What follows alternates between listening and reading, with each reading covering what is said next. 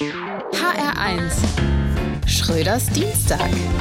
Berlin feiert die Wahl. Aber klar, wenn schon ein Raketenstart, bei dem die Rakete explodiert, als voller Erfolg gewertet wird, dann war auch die Wahl Kai Wegners zum Regierenden mehr als ein voller Erfolg. Der vollste Erfolg überhaupt, falls es sowas gibt. Vielleicht kein Zufall.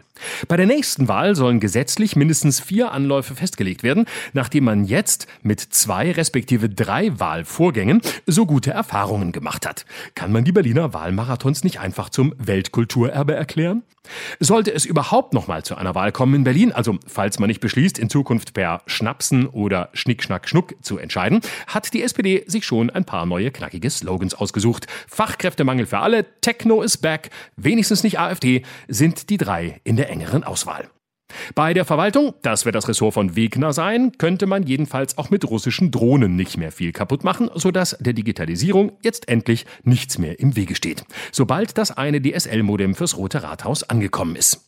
Senatorin für Wirtschaft, Energie und Betriebe wird Franziska Giffey, jedenfalls Stand heute. Und falls sie sich nicht dafür entscheidet, dieses Amt lieber jemand anderem von der Union anzutragen, um stattdessen Trampolinspringen zu lernen oder wie man Tiere aus Luftballons formt. Sieben Verwaltungen werden von Frauen geführt, davon vier aus Ostdeutschland. Zwei Senatorinnen und ein Senator haben Migrationshintergrund.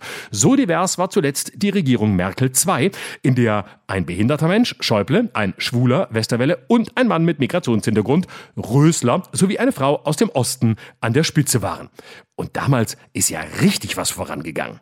Und mit Felor Badenberg arbeitet jetzt eine ehemalige Verfassungsschützerin für den Berliner Senat. Vielleicht nur folgerichtig bei einem Regierenden, der laut seinem Unionskollegen Mario Chaya, Zitat, dichter an den Positionen von Hans-Georg Maaßen als an denen von Angela Merkel ist. Aber bei allem Spott über den Berliner Senat muss man sagen, dass die Stadt doch am Ende noch von Glück reden kann. Immerhin heißt die neue Regierende noch nicht Sarah Wagenknecht. Schröders Dienstag. Auch auf hr1.de und in der ARD Audiothek. HR1.